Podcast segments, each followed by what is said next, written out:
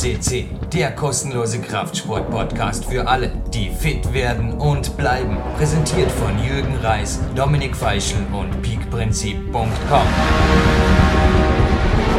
Jürgen Reis begrüßt euch live on tape. Und naja, sorry, wenn ich jetzt wieder ein bisschen reinschwärme in die Sendung. Seid ihr eh schon gewohnt von mir. Aber nach neun Stunden Tiefschlaf und dann eine Stunde Sportmeditation irgendwie aufstehen zu dürfen, so rund so um 6 Uhr war es. Und dann zu sagen, jetzt mal ein bisschen Joint Mobility, schick noch meinen B-Clog-Eintrag an Sebastian Förster, meinen Trainer durch dann auf an Zanzenberg, ein bisschen Ruhetagsmorgenlauf, zurück vom Bioback mit einer ja, Teil des Moderationshonorars, sage ich mal, für mein Gegenüber heute.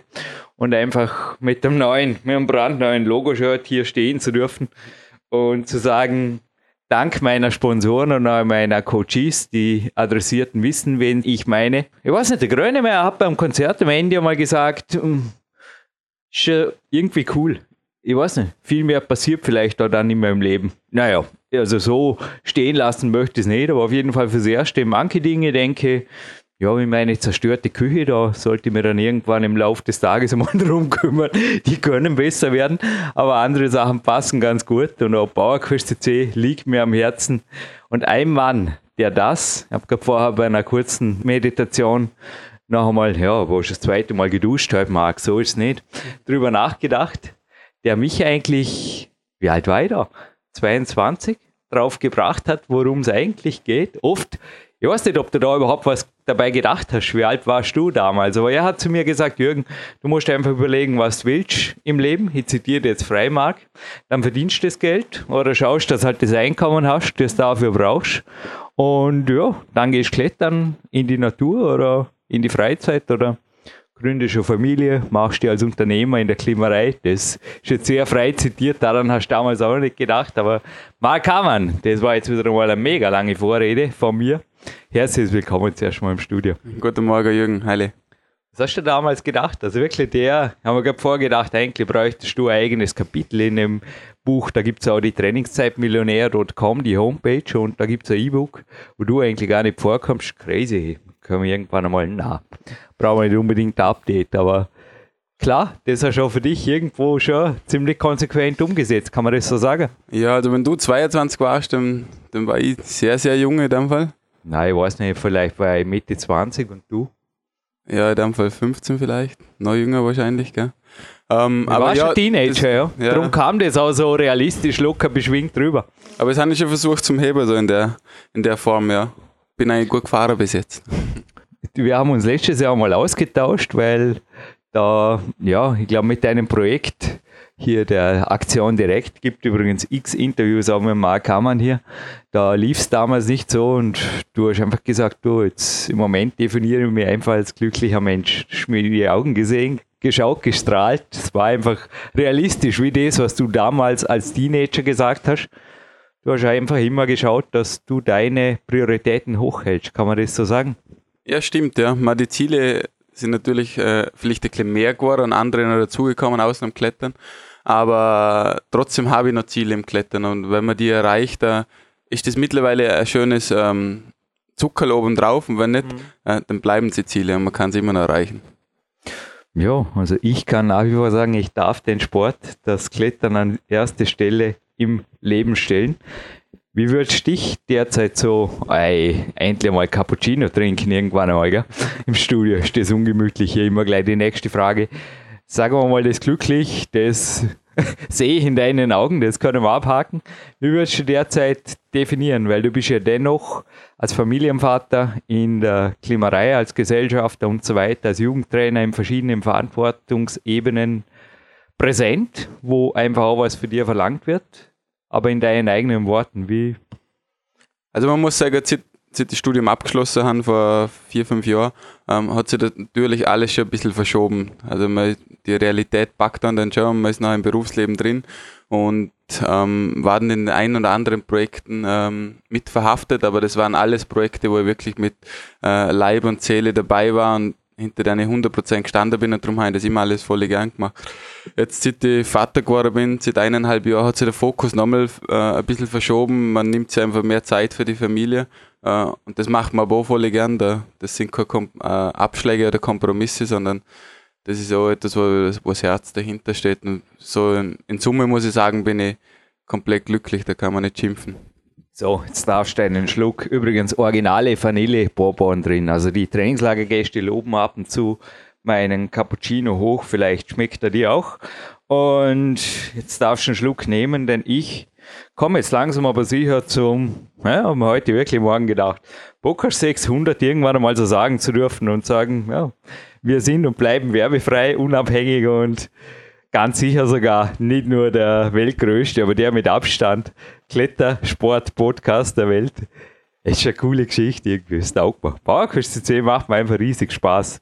Wir hatten den Mann heute schon zweimal hier auf der 529, 572. Hey, wer merkt sich denn die Nummern? Die Suche und der Marc sagt vielleicht danach noch was dazu, weil es gibt ja auch Leute, die den Podcast nicht jetzt hören, sondern irgendwann in ein, zwei, drei Monaten. Da könnte schon was passiert sein rund um den Mann.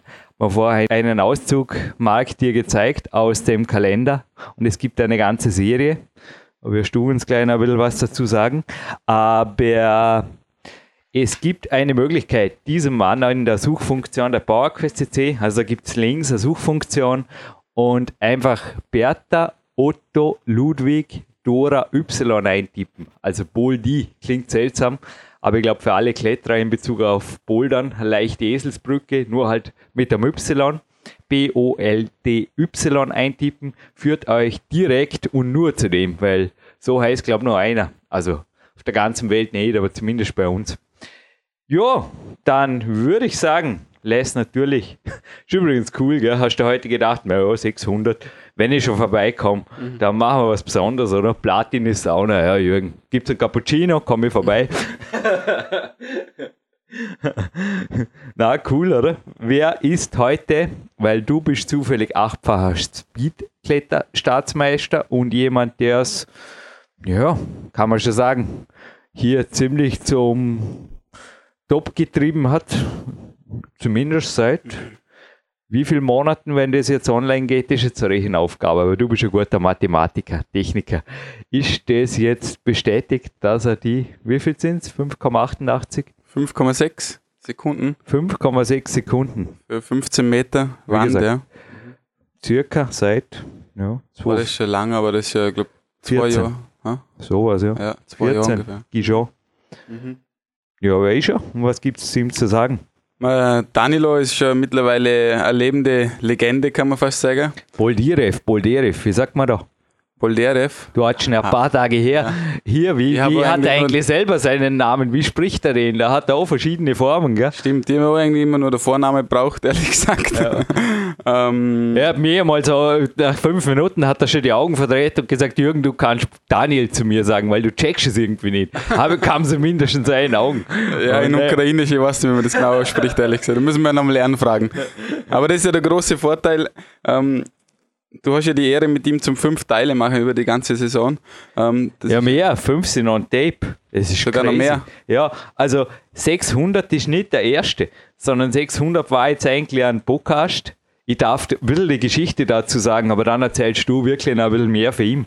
Die Geschichte zu 600 war folgendes. Wir haben die Sendung relativ relaxed aufgezeichnet und er war da eigentlich fast ein bisschen so off-topic. Ja, war, habe ich das Gefühl gehabt, in Italien Cappuccino, Gelati und irgendwie fernab von, von Training und Fakten. Er wollte einfach ein weniger Podcast geben und hat jetzt auch die 600 so richtig lässig geliefert. Und hinterher, steht nicht live on Tape, hat die Freundin von ihm, die auch Profisportlerin und sehr gut Englisch spricht, ist. Und es war jetzt ein schöner Versprecher, aber es bleibt Podcasting lässig locker. Die hat gesagt, das wäre cool, wenn du mit dem Daniel eine Serie machen könntest, in dem er vorher über die Themen Bescheid weiß. Lässt sich das richten? Und ja, was du vor dir hast, ist ein Questionary von Sebastian Förster, also Profi-Boxtrainer vor allem, aber auch im Klettersport. Vor allem mit mir, also sehr aktiv als Coach, also er ist Profi-Coach. Und er hat da, ja, du kannst ruhig einen Überblick bieten. Er hat da insgesamt zehn Fragen. Zum Teil haben wir sie in ein Thema gefasst, zusammengestellt. Momentan stehen wir bei Frage 8 und der Part 5, das kann ich jetzt schon verraten, der ist im Sendeplan für September dieses Jahres. Aber gib einen Überblick, was da kommt mit dem. Ja, es ist ja allumfassend. Es geht äh, in den meisten Fragen über das normale Klettern hinaus. Ähm, in Hinblick auf Olympia, auf die, aufs Combined. Ähm, da ist zum Beispiel, wie man alle drei Disziplinen äh, optimal miteinander trainieren kann zur gleichen Zeit. Ähm, wie wichtig ist Lauftraining, wie wichtig ist ähm, Core-Training, so verschiedene ähm, Themen, was eigentlich so eher belächelt oder am Rande derzeit behandelt werden im, im Klettersport und in den äh, zwei Paradedisziplinen Bouldern und Vorstieg. Mhm. Ja, was tun wir? Reinstarten ins Interview oder gibt es noch was zu ergänzen? Also Mitte 20 ist er. Und was siehst du eigentlich jetzt in dem Weltrekord? Ist der knackbar? Wer, meine, es gibt ja auch Chinesen, die inzwischen mega schnell sind. Oder hat er da irgendwo fast schon ausgepiekt? Weil er ist sicherlich wie siehst du ihn? Hast du ihn äh, ist, äh, ich meine, er ist ein Extremathlet, nicht? Also, also der Weltrekord ist, glaube ich, ganz sicher knackbar. Es ist, äh, sind schon Zeiten oft äh, an den Weltrekord herangekommen. Im Training ähm, gab es da schon? Im Training sind sie schon deutlich besser gewesen, wobei man ah. das immer nicht ganz vergleichen kann, weil... Ähm, ist klar, weil es stressfrei ist. Und stressfrei und auch die Wettkampfwände, oft die Trainingswände ein bisschen besser sind wie die Wettkampfwände. Also das muss man schon realistisch also sehen. Also die Frage habe ich eh schon mal gestellt, sorry, dir ins Wort fallen zu dürfen dürfen. Aber hier in der K1, jetzt einfach mal angesprochen, haben wir ja so eine Speedwand. Ja, die ist aber ohne zu 100% genormt. Da passten die Griffe um ein paar Zentimeter nicht und das Podest. Also da kommt es wirklich auf jeden Millimeter drauf an, dass das nachher genormt ist. Und da gibt es ja gar nicht so viele Wände, wo nachher eine Weltrekordzeit äh, gelaufen werden kann. Ähm, aber das ist ganz sicher machbar, vor allem weil er technisch noch nicht ähm, das ganz ausgefeilt war, auch nicht beim Danilo, wo er die Zeit gelaufen ist gelaufen ist. Also da ist sowohl konditionell als auch technisch noch, glaube ich, was drin. Gelaufen war übrigens gar nicht so falsch. Das darf ich schon vorwegnehmen. In einem Teil, ich glaube, es war dem Fünfer, hat er gesagt, 70% der Kraft beim Speedklettern kommt aus den Beinen.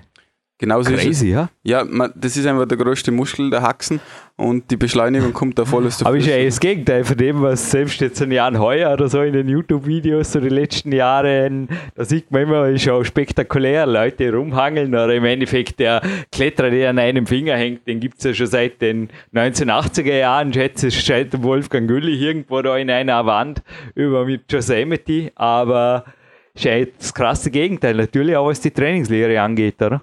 Ja, ganz klar, es muss ganz anders trainiert werden. Es muss viel mehr Fokus auf die unteren Extremitäten gerichtet werden. Und das ist aber das Interessante jetzt gerade bei deinen Themen, was du ihm da äh, vorbereitet hast und ihm Fragen gestellt hast. Das ist genau das, was eigentlich ähm, jetzt auf, als Überschrift für die nächste Zeit äh, gelten wird, wenn man sich vorbereitet für Olympia.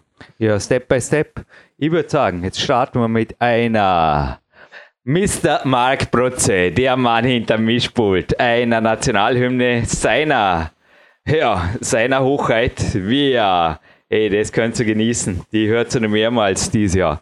Ukrainischer Hymne geht es jetzt zuerst mal in die 600 und warum es sich für euch lohnt, im Abspann auch noch dran zu bleiben, erstens ein super Gewinnspiel. Klar, 600 darf gefeiert werden. Und zweitens habe ich noch ein, zwei interessante Fragen, eventuell auch ja, ein bisschen was aus dem Questionnaire für den Mark Hammann. Tun wir so. Gut, ich freue mich.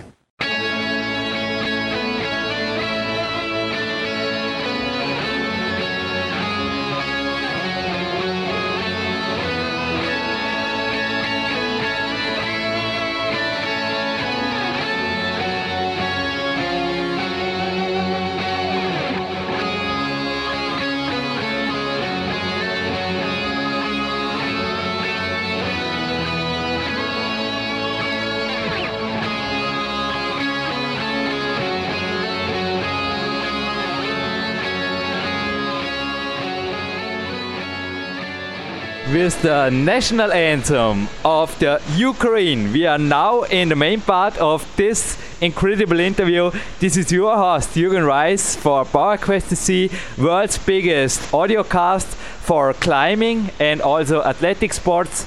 And well, it is my utmost honor to interview the third time here Daniel Boldyrev. Daniel, right on the phone or right on voice over IP in Italy. Welcome in the show. Yes, thank you. Daniel, to Yeah. skip back a little bit, I was just having a great hill run here. It was raining and foggy, but it's a beautiful fall. And for me, on the rest day, this little hill and conditioning, it's so great for me. And I was listening to the first interview we did. It's one and a half year ago here at the Olympic Center at the CEO's office. And yeah, let's start with this topic. There you spoke about one rest day. I, yeah, there also was sports involved.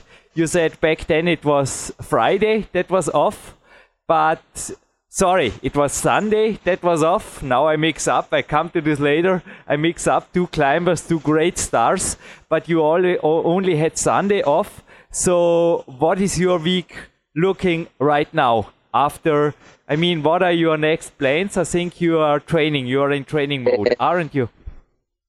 Yeah, I understand. Uh, yes, I have. Uh, I have also rest day, but it's not first day like you, and not like Sunday because after China I have, uh, I think, uh, two weeks for rest, and now I staying in uh, Venezia. Uh, yesterday we, I was in Verona, and my weekend start from Italy from 29. I fly from Ukraine to Italy because I'm really like Italy, how country. It's very good country. Uh, I prefer for weekend, and I made some small uh, uh, trip. For example, I start from Ukraine and uh, went to firstly it's to Milan, after to Arco Riva del Garda. It's my one of the best place because also competition in Arco very good and also very good natural and uh, very good for relax your mind. After I will go to Verona and now I in Venice staying and after this interview I will go to some places for uh, beautiful sites, for example San Marco church and a lot of a lot of places. I have all day for this and I think it will be great. And uh, after I think uh, one week, yeah, I think after, at 12, I will go to Slovenia. It will, it will be some very nice training with Slovenia team. And uh, in this uh, time, I, I hope and I think I, I will start a small training for, uh, no, like fitness for preparation my body, my mind for hard training in December because hard training will start in December. And in Slovenia, we will start easy trainings and uh, but more yeah So are But- you now enjoying a vacation with Yeah, now enjoying girlfriend or vacation. something? Is this off season?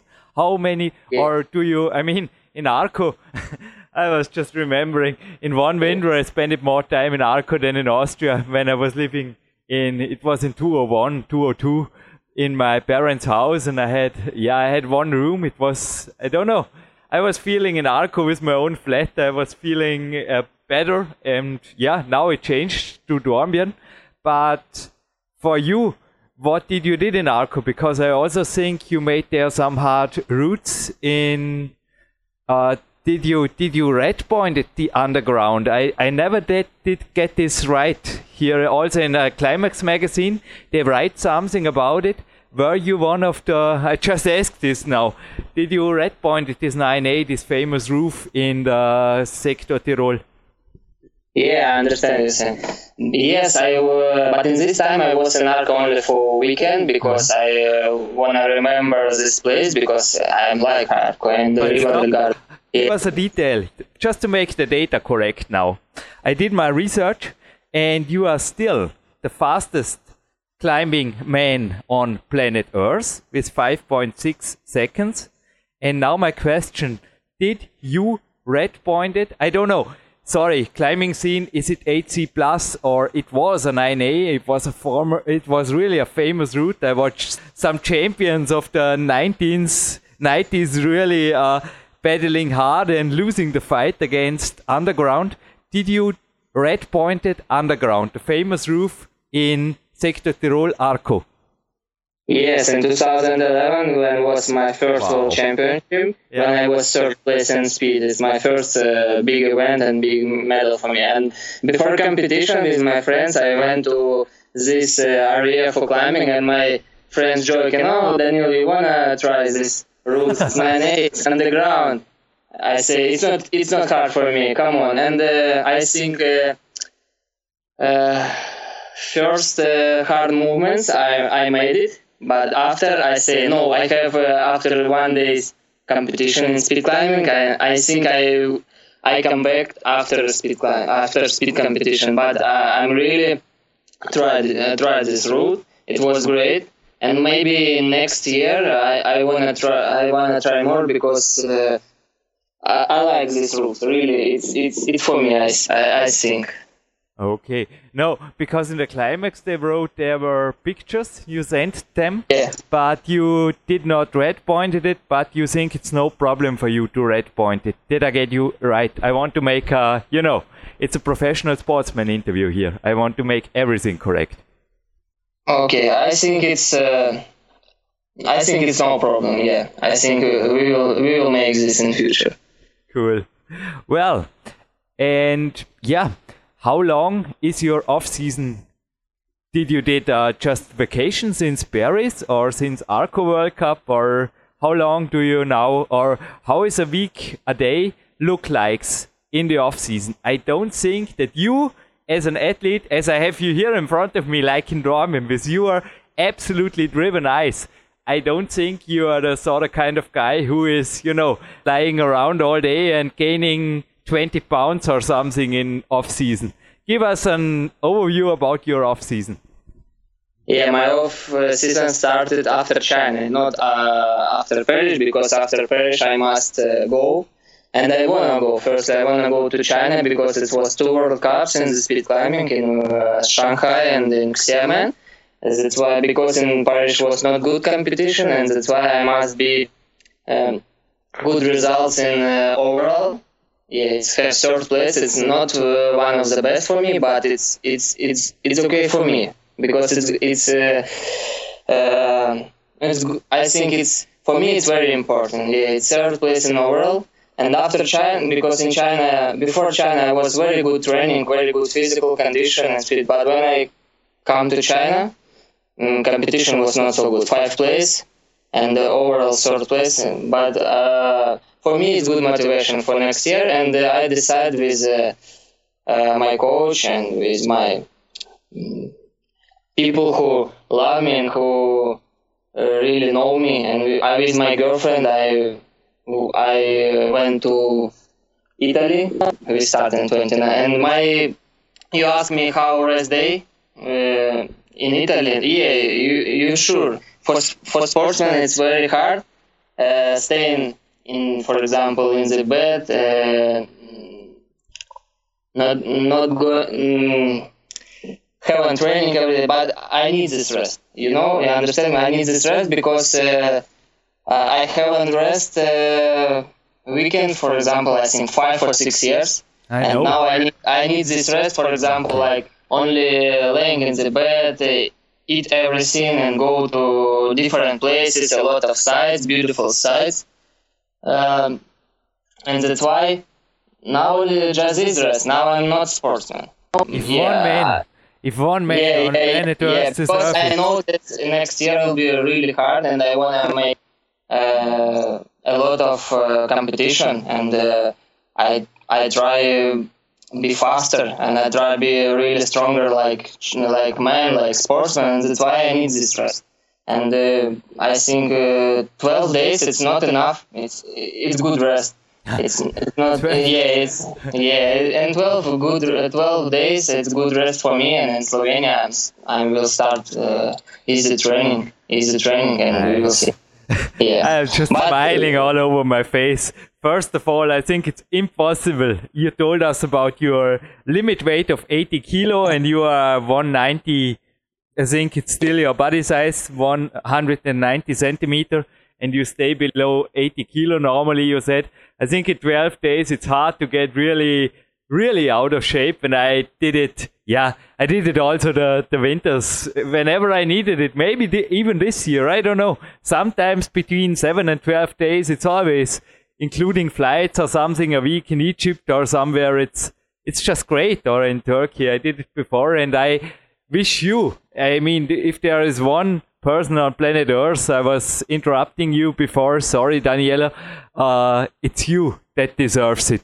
But yeah, then back to my question is yeah let's say a little bit about the data let's make it is it still that you are on your yeah you say there is a limit of 80 kilo. Let's this is also the the listeners always ask about what are your athletic shape? Did it change after uh, last one and a half year? I mean since the first interview we did here. Uh, so I, I think yeah, yeah I think yes. Uh, so what is your optimal competition weight and what is your off-season ah, weight? Yeah, yeah, sorry. Yeah, yeah, I understand. And you asked me about my limit. Uh, my limit was, I think, every time it's 84, it's 3 kilo. For example, in winter time when I was competition, when I have competition, it's I think 78, 79, maximum is 80 kilo. And now a little bit, yeah, I think it changed. It's maybe maximum 82 kilo, but it's because uh, my food not so good. I, I now I eating the bread and uh, mm-hmm. some delicious and something like this.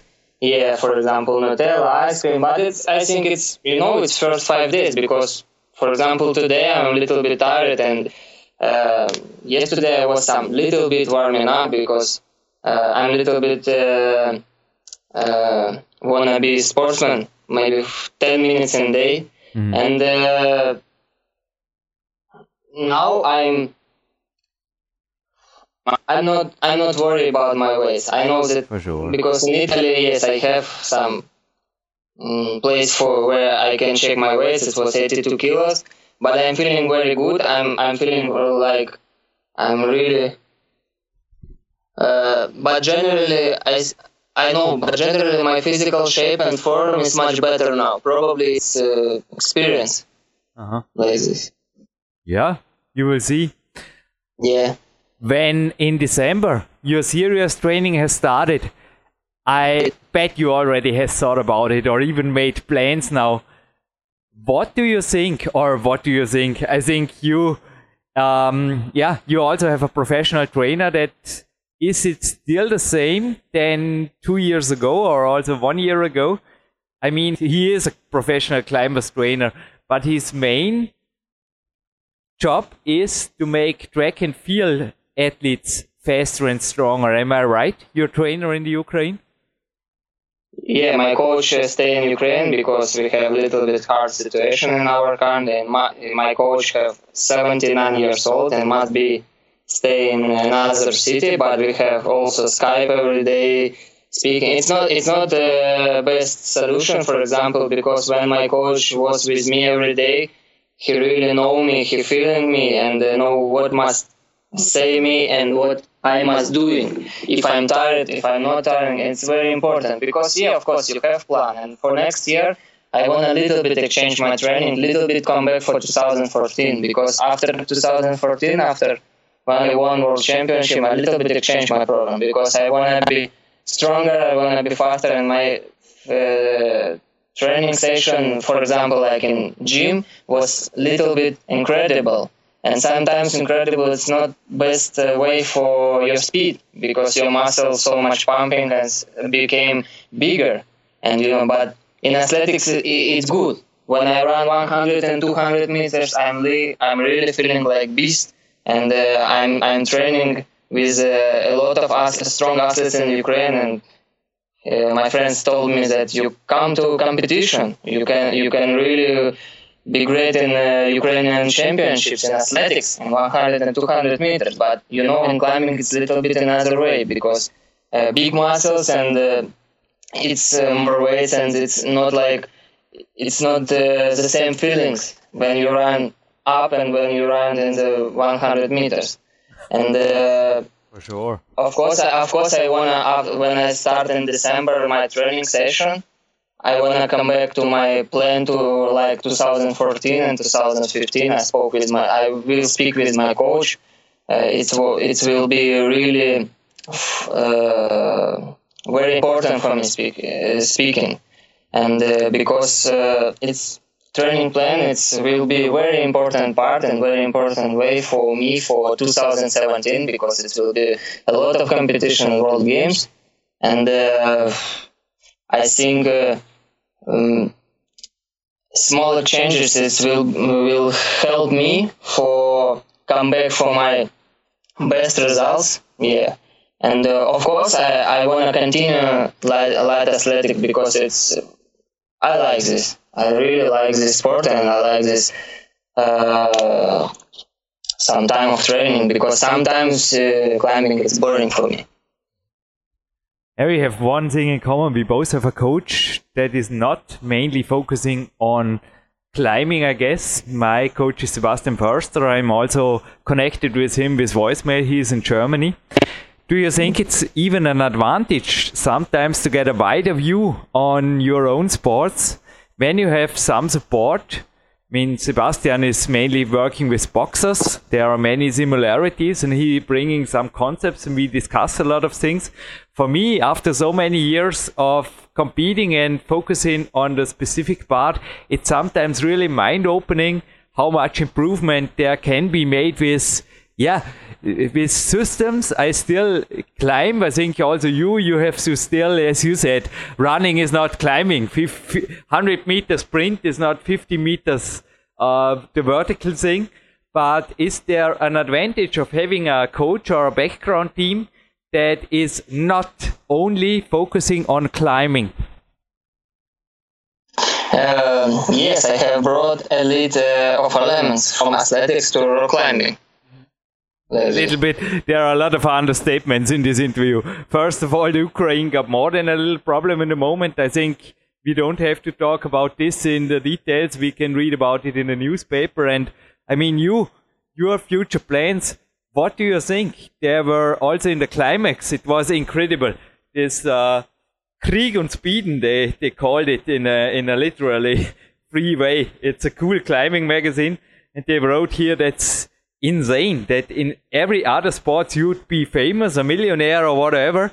And I mean, think about the, the boxers, the Klitschko's or everything. And you, it was just, we were uh, joking around before this interview. I said, do you give me 45 minutes? And you were answered, yeah, maybe $500 would be nice. And I was laughing out loud because PowerQuest CC is non-profit and it's for me absolutely impossible to pay here for an interview, but I think it's a hard life for you. What do you think? Because also here in the in the climax they write it's crazy. Imagine you're a world champion and then you drive back home and you write emails to Germany and Austria asking for jobs, supporting their team, partly also coming true. So what do you think about your middle and your long-term future? Because you're still, yeah, I mean, you're in your mid 20s next year when this goes online. What do you think about? Yeah, I understand your question. It's very good question. Thank you for this question because it's. You deserve uh, it. Also, if sponsors say, "Hey, this guy, he is the fastest man on earth," you can find Danielo in Facebook. You can connect him, and I just can say he is a highly professional sportsman. Also worked with international managers, and your sponsoring money would be in the most I, I never saw an athlete being so grateful, so thankful like Danielo. This is what I can say to all the climbing community and the sponsors and the scene, the industry now. I gave him a DVD and I also gave this away here in Dornbirn for Arlberg a couple of times, and people sometimes think, "Oh, thank you for the DVD. I take a look of it, but I have a lot of time, things to do in the moment." Blah blah blah. Daniel, he was thanking me, I think, five times for this Peak Days DVD. It was an incredible moment I will never forget. And I just say your sponsoring money is in good hands. But back to my question. What do you think about your own future? Are there any exact plans or?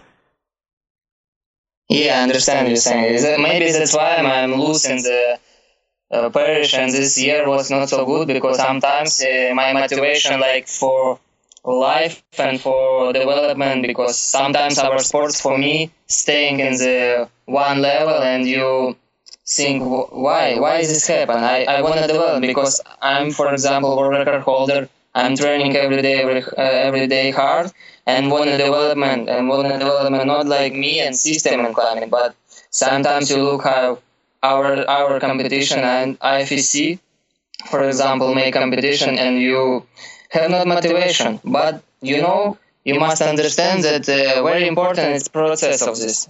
I like training process. I like it's love for me. I love climbing, and when you love something, money don't matter. Yeah, sometimes you have problem with motivation, but you must love this. It's very important important uh, way in this uh, in this sport and in way of every kind of what you love for every people. If you want to be doctor, if you want to be uh, engineer, something like this, and love it's very and money is is important, of course. I, I want to try in this develop development my contracts with for different marks. My dream is mark like uh, Reebok because Reebok uh, very close with Friction Labs. Now I work working with Friction Labs and Friction Labs work with Reebok and maybe in future I wanna be face of Reebok uh, because I wanna also be in, in CrossFit little bit and maybe we will make some interesting commercial and maybe in Puma like Usain Bolt. I'm working in this uh, direction and Sergio helped me in this direction and really Rustam also now in team. Uh, I and Rustam, it's, we we one team. In Sergi, uh, Sergi, it's our manager and uh, our way for development. I think one of the best now, more better for yeah. I think some lead climbers and boulder climbers now have good best solution, but in the future we will see. And uh, but I want to stay in, in rock climbing. I love it. It's for me. It's uh, more important than money because I just can say you don't only love climbing. You, I think this also we both have in common.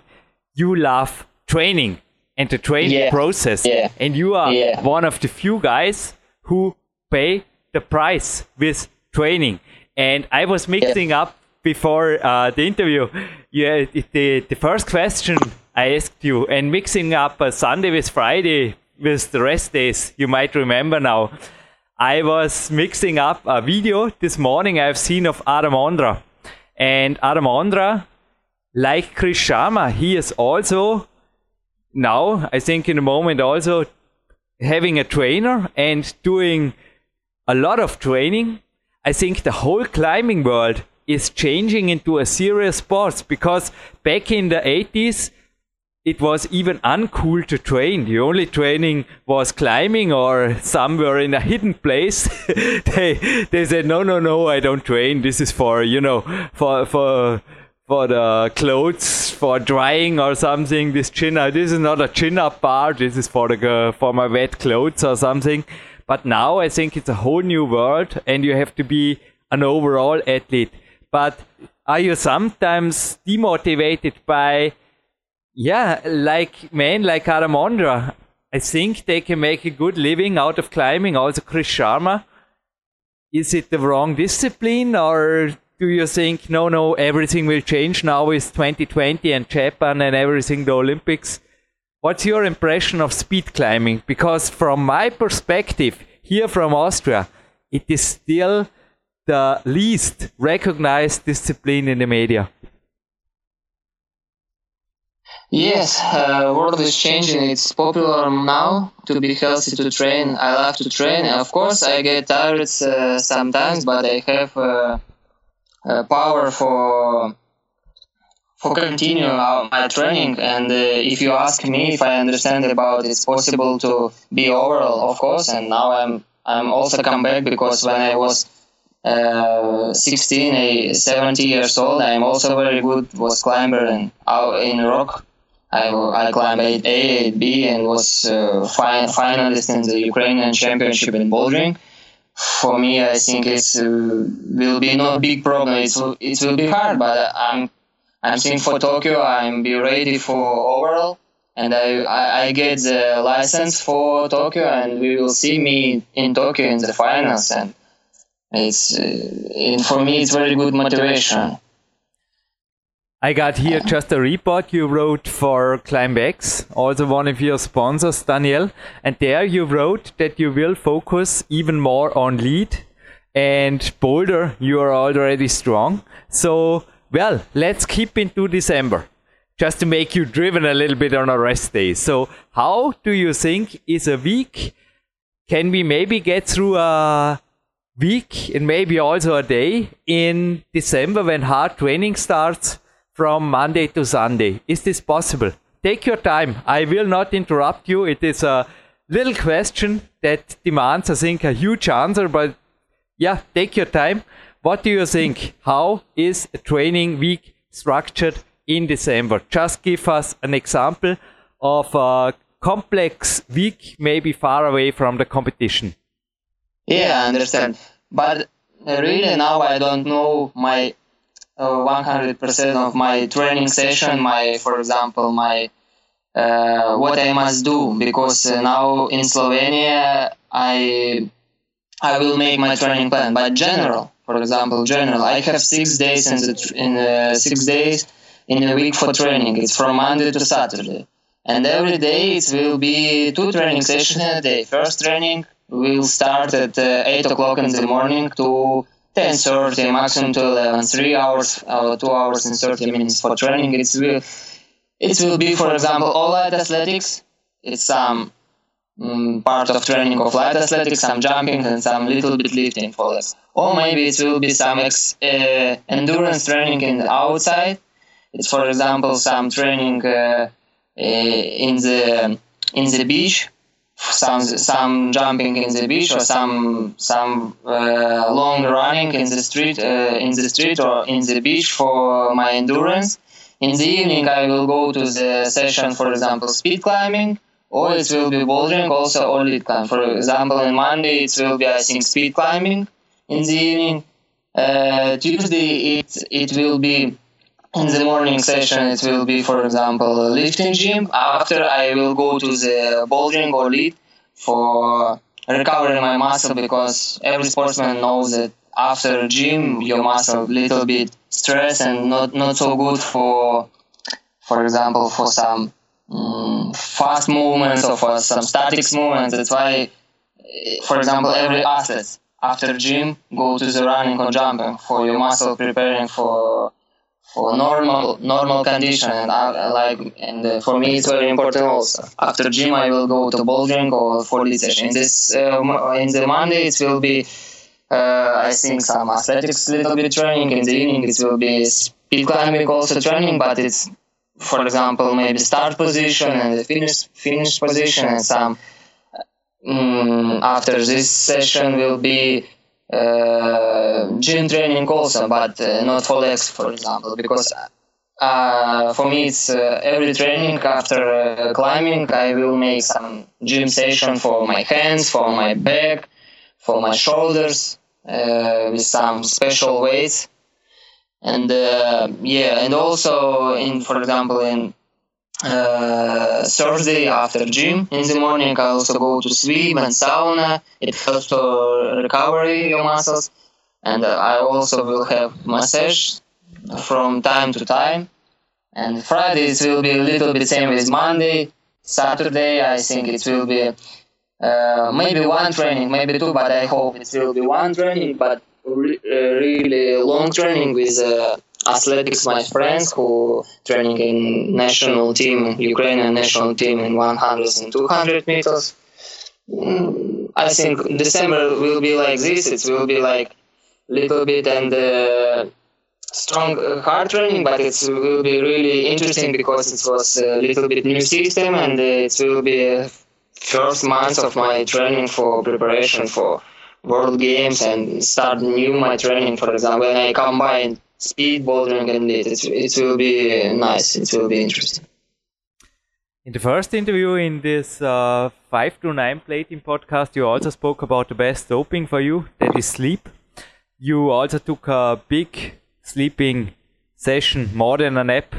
you came up to up to 12 hours a day when adding the afternoon sleep of two or three hours. What do you now think about sleep, or how do you plan in December? Is this the same schedule? You also said there you are going to bed really early, nine nine thirty. How is the day that you get recovered for the second session? How do you structure it? Yeah, I understand. Sleep is uh, one of the important part of this of training process also, and uh, uh, it helps to recovery. It's really good. It's, yeah, yeah, you know, very important. For example, meals very important. Sport meals very important for your recovery. But for me, I'm really feeling that if you sleep very well, it's for example nine, minimum eight hours, but best solutions ten hours. It's next day will be very good for you and will be very good for training session. Very powerful and uh, will be very great and uh, that's why I'm really very important uh, uh, to um, sorry. I mean, sleep is very important for you. Yeah, you it's very important. It's more two important. or three yeah, hours in the afternoon. Yeah, uh, the afternoon. Yeah, some, but you know, sometimes it's it's problems for me because I'm, uh, for example, I, I every day I'm I have not changed, for example, for sleep afternoon because I have some some social problems and some social part of games here in, in my life and that's all. But if I have time for two hours for sleeping in the afternoon after the morning session, it's great and I'm really uh, will make this, this change. Of course, I am human. I don't always have a chance to go to sleep at 8 or 9 in the evening but I try to do this because it's best solution for me. Thank you for the straight answer. Daniel, how about uh, your view right now on supplements? Because we also discussed, I also have, I'm, I think, one of the few climbers with a supplement sponsor, it's Body Attack. And we discussed about creatine and also vitamins and mineral in our first podcast. How do you think, how important are supplements like creatine and also the recovery stuff? I understand you. Yeah, I'm I'm use supplements. I think it's, uh, but it's not one of the important part of training. So it's it, it's uh, it's good. Uh, it's good helps for you for your body. But if you have motivation for training, you you will be training so hard and and uh, your training session will be good. But uh, I think for me very important is vitamins. Yeah I used also, also BCAAs creatine but not creatine like monohydrate I used creatine. If you know it's Kre-Alkalyn. It's yeah, very good for, too, for yeah Kre-Alkalyn for endurance session if you need training a lot of in the track and field, or, you, or if you need training in the speed wall, for example. If you know now, if you in this training session, you must run, for example, 80 runs or 90 or 100 runs in the 15 meters uh, speed wall. I'm I'm really like use uh, Kre-Alkalyn because I think creatine monohydrate of uh, it's uh, it's maybe it's good, but it's good maybe for lifting sports or maybe for 100 meters. Sometimes I'm a little bit used creatine phosphate because it's uh, it's more better for me for athletes and I think for climbing also because it's not so big pumping in your muscles and uh, it is, uh, but you have to consult uh, your doctor. Yes, of course, I have yeah, just make who help me in this. Yeah, of course, I have also a discussion with my doctor because I'm also, I think I'm really know a lot of an our sports because now our sports is so young, and a lot of doctors uh, uh, give you advice like from sports like lifting, wrestling, boxing, uh, light athletics, swimming, and you must understand that your sport's a little bit uh, differently yeah, because we have more focus like in gymnastics for example. And you must know this. But doctors it's uh, one of the important part. You have to use it them smart not just uh, eat the whole pack and feel bad after. Correct? Consultation of sports doctor is very important, and that's why I have doctor mm, who helps me every day. The supplements are somehow the icing of the cake, and the foundation is the training, the recovery, and the diet. This is also you wrote me here for my unpublished book Peak Time 2, a protocol, and there is uh, number three, and you wrote here diet and wrong good sleeps is yeah is the other side of glory if you want to be a champion. And those are great words from a great man. So how about your diet? In the first interview, you even said your doctor and your trainer said don't drink coffee, not more than two cups a week. And also your diet. How strict, you also said before you are human, how strict do you count calories or how strict do you manage your nutrition for optimum performance and recovery? The numbers Yes. of, of protein or do you, I think you cannot just, as I said, everything have to be perfect, especially when you have to be fast. I mean, with undigested food in your stomach, maybe a hard thing.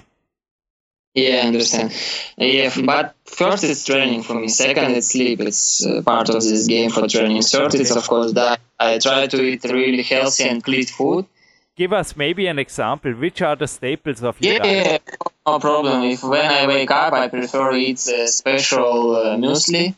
I think it's possible only buy in Ukraine or Russian territory because this muesli I'm also give with me to competition and little bit more boxes for present for my friend to Austria and Swiss and Italy friend because really in Europe I cannot buy this this uh, these meals.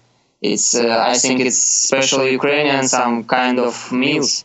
It's very good for for morning breakfast for your stomach for your it's it's gain. Firstly it's gain. It's gain. It's good for morning training for your powerful for your uh, for your good condition for body. I have uh, in the middle of day after morning training it's mm, some soup maybe and some salad and uh, meat.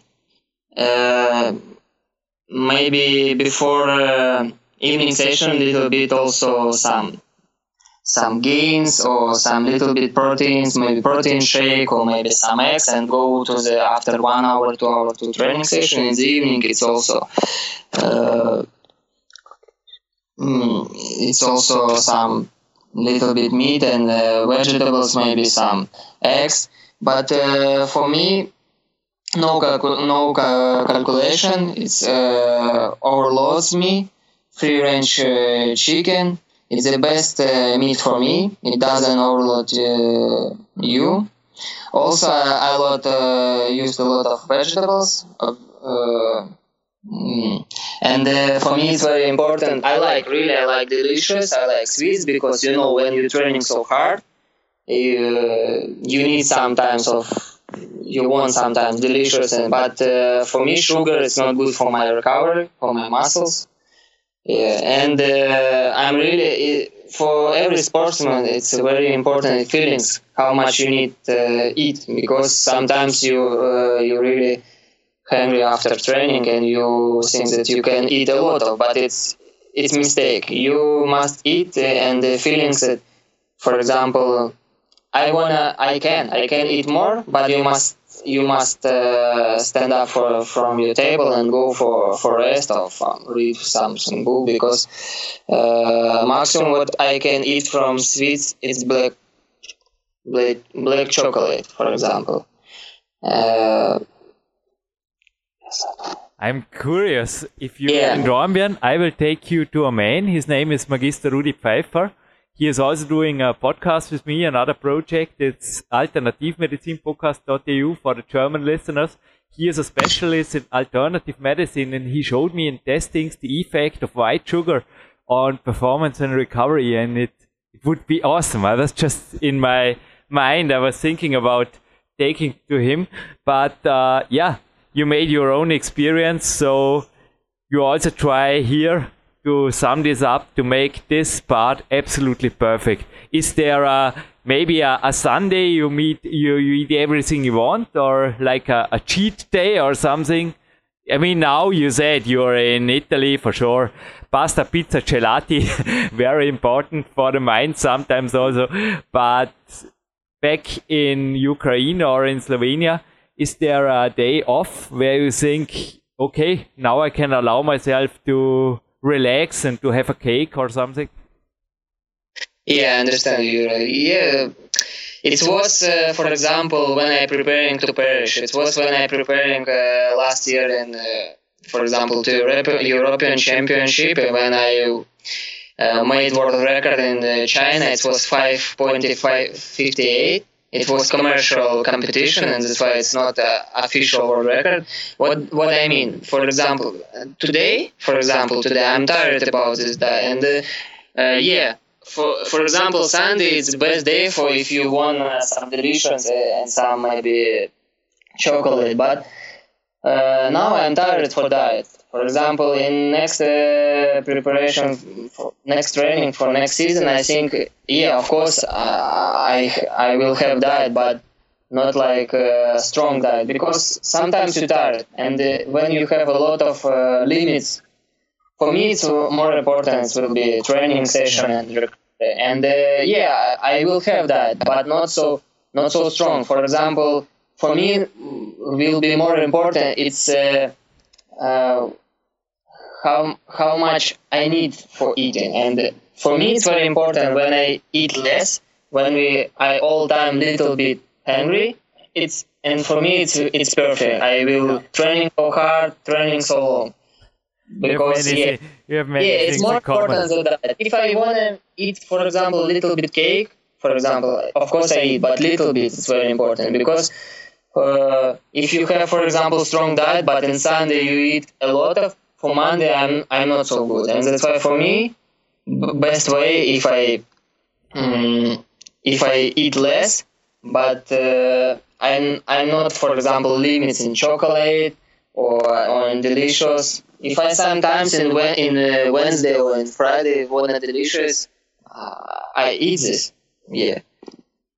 What about but, coffee to sum this up? A little detail by the side. Are you allowed now to drink coffee?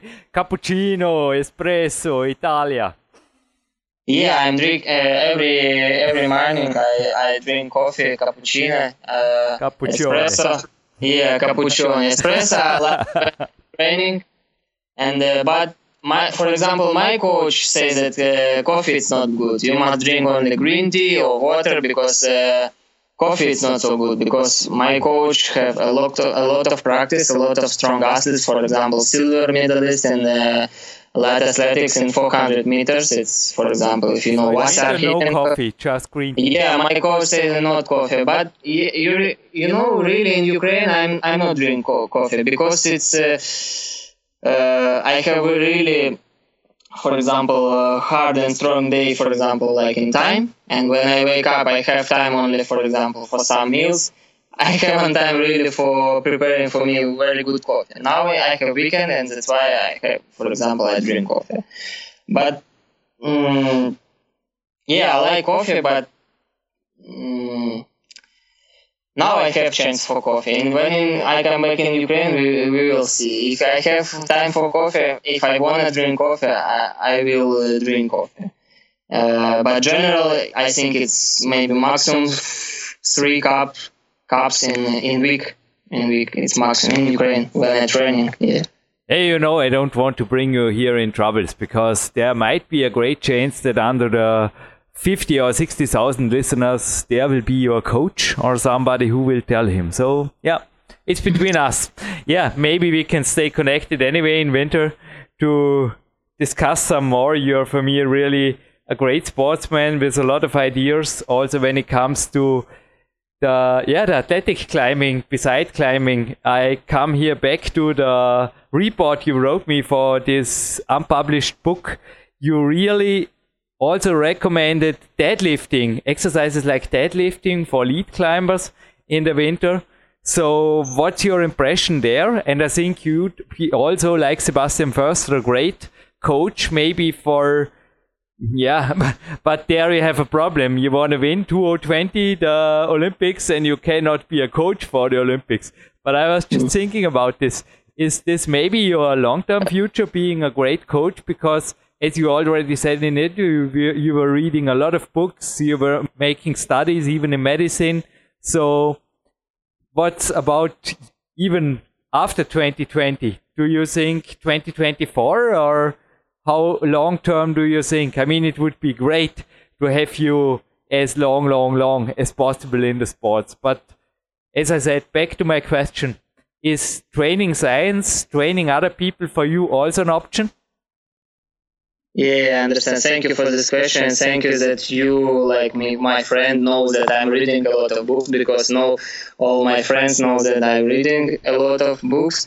For me, it's uh, really interesting. I like uh, read a lot of about, for example, sport news, about sportsman psychology, and now I'm I'm studying in university because uh, for me it's interesting. I, I in in summertime before Paris, I passed examination easy it was for me a really easy examination, and uh, now in winter time I was some also examination, and uh, now I became a diplomatic coach.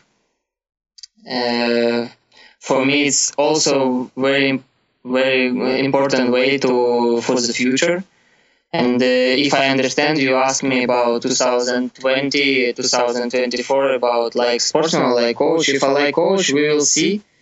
For me, it's not problem be like sportsman coach also. Of course, now I, I'm more like athlete, athlete but I have also very good uh, girl who uh, took part in Paris. It's one of the strongest girl in Ukraine, like in speed climbing. It's it's it's my athlete and also now in World Championship in China will go my athletes like Oldenka Konstantin in 2015 was world champion in Arco, and now this man uh, try will take gold medals in, in China and go to World Games with me. And uh, also, I help. I have very good uh, relationship with the Austrian girls I also we when when we speak, when we meet in Austria and we, when we speak in Facebook, I try mm, help if we, these girls have some questions for me. I'm I'm all, I'm really lucky to help these girls and. Uh, yeah, I like I like to train another another sportsman like um, also tennis player. Or like I also can help in lifting, for example, my friends in light athletics uh, team uh, I, li- I like this process. Mm-hmm. So we can make a second call out, not only sponsors, also international federations of or national federations of sports climbing. If they want to hire you for a workshop or for a couple of days, as you did here at the Olympic Center with Mark Amann back in 2015, it's possible that you say, yeah, yeah, yeah, I take my time, I take a flight, I come over and I train a week with your national team. Yes, yes. Super. Yes. And are you also able to train? Do you think you're already a good coach right now for boulder and lead?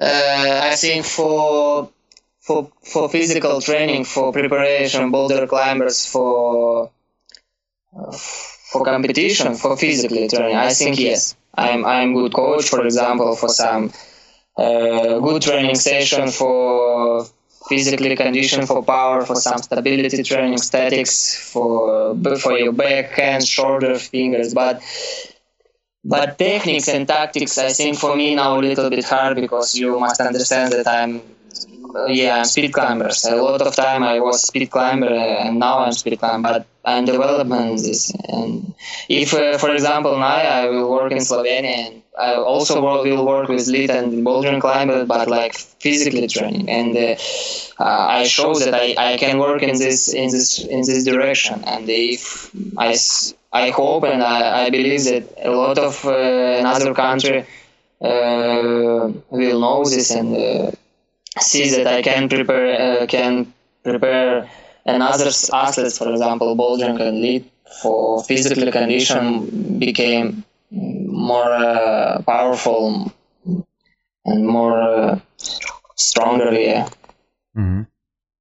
So, do you also think that lead climbers of the future should work with basic weight room exercises, like I called deadlifting, which is uh, here written down in your protocol you gave me in the winter. Uh, yeah, I s- yeah not yes maybe not so like speed climbers like athletics, but yes because if we wanna be now we are Olympic sports we're great sport, but if you wanna be like in 2024 and every people say yeah climbing is one of the best sport, it's a really good uh, young sport. Uh, yeah, of course, lead and boulder climb must work uh, more hard in uh, gym for best results and for best uh, cli- uh, climbing session. I just got an idea about uh, connecting you with my trainer, but we will make this maybe in a private conversation after this interview. Please stay in the line. I just can say, I think everybody who was listening to you was just like me, absolutely impressed by your focus. Also, your English improved by leaps for, yeah, for the last two years. You're a highly educated and intelligent young man who deserves a great future wherever. And I wish you, Daniel, all the best for the future and not only in sports, also in life. And well, you can depend on me whenever you're in and I'll take care of you. It's it's my honor. I never met, as I said, I never met a man who loves training, who loves sports, who is so driven. I never. I have you now in front of me, still two years ago in the CEO's office with eyes eh, on fire, even though it was months away from the next competitions. And as I said, I wish you all the best, Daniela, and thank you for every honest minute you gave us or you gave me and our listeners here at PowerQuest CC. Okay, thank you, Julian. Really, thank you for this. Thank you for having me in your interview. It's very important for me because mm, you helped me in this and your questions, and a lot of maybe more people can more know about climbing, about me. Yeah, thank you. Jürgen Reis zurück im Studio und hey, hey, hey, jetzt kriegt er da so einen, so einen Cappuccino und was ist mit dem Speed Müsli? Da hab- Wie hat dir das Interview jetzt rein einmal faktisch gefallen? Es war schon ein wenig, wie ich es Anfang so angekündigt habe. Es war ziemlich locker off-topic Off-Season? Das hat man ein bisschen gehört. Wahrscheinlich lag er sogar im Bett oder einfach relaxed, so klang's. Hinterher hat da gleich die Freundin weiter mit mir gequatscht. Das war, wie hat es dir gefallen? Doch, ja, es war ganz informativ. Es war, halt, wie du sagst, ähm, derzeit außerhalb der Saison bei ihm und dementsprechend da hat man Aber ich bisschen glaub, die zwölf- Fakten raus- Zwölf Tage seit ein paar Jahren, das gönnen wir mal. Oder? Ja, die hat er sicher verdient, ja. Ja, gut dann. Eine Frage, die mich eben interessiert hätte. 2020 ist es ja jetzt so, dass in Japan Klettern olympisch ist. Punkt. Wie trainierst du die Angst das? Du hast ja auch in einer Sendung schon ein bisschen für Lauftraining was gesagt und gibt es jetzt da wirklich Ambitionen, dass du sagst, ja, jetzt werden auch die Beine trainiert, jetzt springen wir mit Handeln rum, jetzt machen wir, ja, in, ohne jetzt da zu viel vorwegzunehmen, ihr werdet die Details von Daniel noch hören. Ich meine, da ist, boah, ich kann da nur schätzen, aber 50% vom Training ist sicherlich Kletter unspezifisch. Und zwar mit ordentlicher Energie, nicht nur ein bisschen da regenerativ Zanzenberg laufen und locker lustig Musik. Wie gehst du jetzt mit den Youngsters ran? Weil du hast ja auch Leute, die, hm, wie alt ist der? Ja, Namen sagen wir keine, aber Also meine Kids sind von, von 8 bis 18 Jahre quer durch. Also ideal, von, oder? Von Einsteiger bis Also mit- zu welche, wo noch der Sprung ins Nationalteam äh, geschafft haben sollten. Ja, ehrlich gesagt ähm, hängt das alles noch ein bisschen davon ab, finde ich jetzt, ähm, wie das Format nachher wirklich ausschaut bei Olympia. Ob man mit zwei Disziplinen schon Olympiasieger werden kann oder ob man wirklich in alle drei Disziplinen sehr gut sein muss. wissen wir immer noch nicht. Gell? Das wissen Wann wir wissen wir derzeit noch das? nicht. Ja. Dürfen wir irgendwann einmal anfangen zu trainieren? Ja, weißt du, wer, wer ja, ja. schnell nur du dir fragen? Willst Nein, irgendwann sind mal? alle heiß drauf, oder? Und es wird ähm, laut der IFSC wird Ende März das ausgegeben, wie das Format ausschauen soll. Dann zur Generalversammlung, da wird das beschlossen, so Gott will. Hey, cool, dass ich eigentlich einen Presseausweis habe, aber ansonsten mich hier frei bewegen kann im fast schon frechen Raum. Wo hängt's? Wer pennt? die IFC oder die COC oder was, was ist da? Warum glaub, nicht schon früher? Warum haben wir jetzt fast ein Jahr eigentlich verschenkt? Mhm. Sorry, ich darf ab und zu ein bisschen böse fragen. Das ist Podcasting, du bist Kadertrainer. Das ist eine gute Frage, glaube ich. Ähm, primär hängt es davon ab, dass sie natürlich die Nationen und innerhalb äh, sehr unentschlossen sind.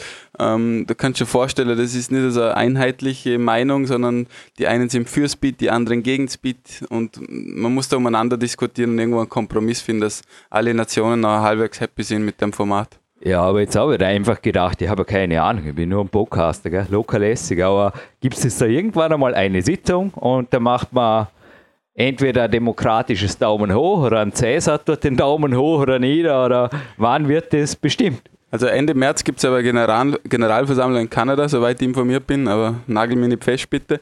Und da wird nachher ein, zwei Modus präsentiert. Und auf das ist ja die Jugend-WM, gell, nächstes Jahr oder so. Ja, genau. Mhm. Ah, ein bisschen was weiß er ja doch. Fliegst du auch hin mit deinen Kids, oder? Nein, da ist der Nationaltrainer zuständig. Da bin ich Landestrainer, bleibe auf nationaler Ebene. Bist beschäftigt genug mit Family, Klimerei genau. und Co. genau. Gut. Ja, gut. Was haben wir sonst noch? Also, wenn du sagst, du bist so zufrieden mit dem, dann würde ich sagen, du schaust fit aus, du sollst jetzt ins Kadertraining. ich selber gehe mir jetzt zum Olympiazentrum, eine Runde Propriozeptivtraining und locker ausklettern. Hey, übrigens, Olympiazentrum. Na, da ist heute keine Zeit mehr. Ich nehme jetzt irgendwann einmal mit. Seit äh, drei Tagen gibt es dank dem Mr. Lappis, sage ich immer, Tom Brenzinger. Und das haben wir super hingekriegt. Auch danke an die Geschäftsführung des Olympiazentrums. Wir haben eine olympische Halle. Ohne Witz. Wir haben das Campusboard ein bisschen zum Systemboard umgebaut. Ich habe mich als Routensetzer versucht. Nee, ich habe also es war ein super Helfer, der also die Griffe montiert hat. Ich habe nur gezeigt, wo sie hinkommen, in allen olympischen Farben. Es zieht ah, okay. sich quer durch die Halle. Cool. Und die gelben Bälle, also die Lapisbälle, die links drüben unterm äh, Griffboard hängen, unterm Crypto-Child, das ist quasi die olympische Krönung. Ah, cool. Schaust du mal an. Ja, muss ich auch schauen. Ob man so brauchen kann, ob es nicht noch lässig ausschaut. Habe übrigens morgen mein Premierentraining, kann ich jetzt selber noch nicht sagen, aber ich habe mir was dabei gedacht, wie ich die Griffe geschraubt habe. Bin ich gespannt, ja. Gut.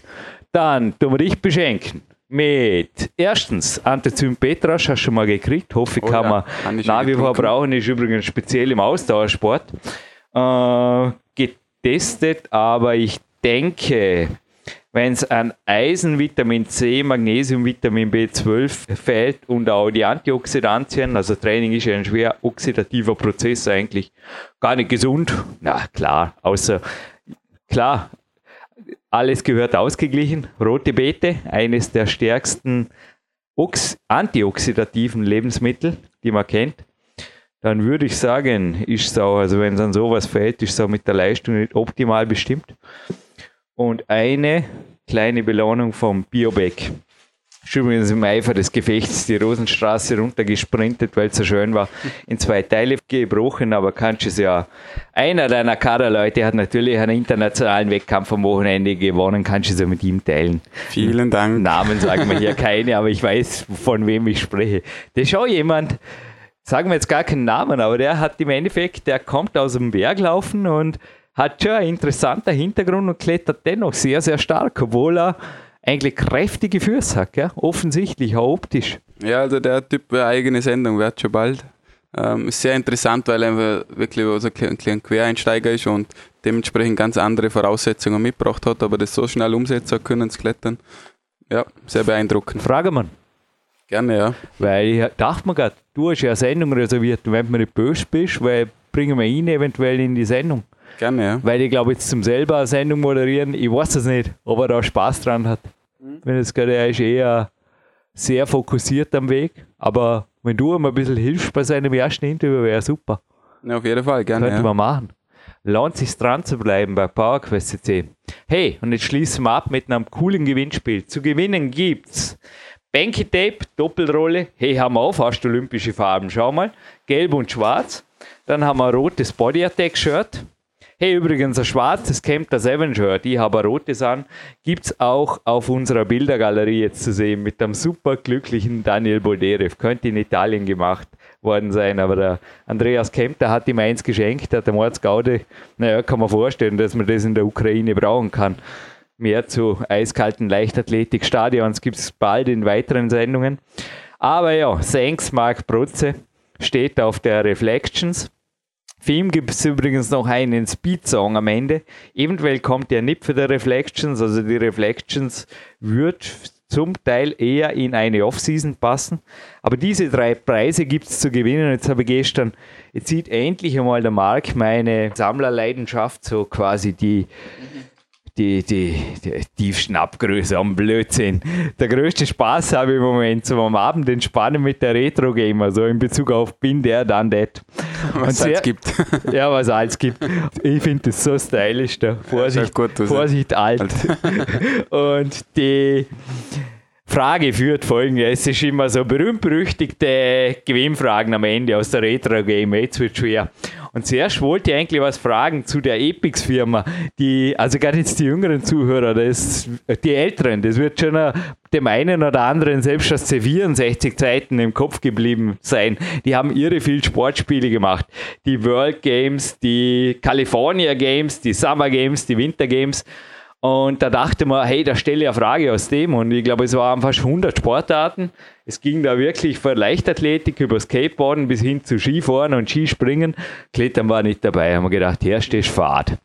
Und dann habe ich das nächste Magazin mir geschnappt und mir gedacht, da wäre Daniel doch der Idealathlet gewesen. Doch eins muss ich sagen, er ist eigentlich viel friedlicher, wie man meinen könnte, in der Realität. Also er ist sehr ich meine, er ist ein Kämpfer an der Wand, aber sonst ein ausgeglichener. Würde ich ihn auch als Trainer sagen, ist er brauchbar? Mal vom Wissen her, glaube ja. ich, ganz sicher, ja. Mhm. Aber nochmal, ob er jetzt wirklich so brutal ist, dass er da, weil da gab es ein Spiel und das will ich wissen. Es ist ja egal, zu schwer. Es gab nämlich da das Original, dann gab es eine Brutal Deluxe, dann gab es eine 2010er Version, eine 2100 Version, für was auch immer die steht. Dann gab es ein Tournament, eine Evolution und eine 2 HD, anscheinend kürzlich auf dem PC erschienen. Naja, ich habe es gespielt, da war ich ja lang, lang, lang. Wie alt warst du da in dem Fall? 10 oder so. Da war ich 16, 15 und am Amiga und ich dachte mir nur, wenn es mehrere Spiele wie das gegeben hätte, wäre ich wirklich noch hängen geblieben oder noch länger sitzen geblieben. Aber Gott sei Dank, wenn beide Eltern Sport studiert haben, da fliegst du einfach irgendwann wieder raus an die frische Luft. Und ich habe auf jeden Fall das Brutal 2 Deluxe gespielt.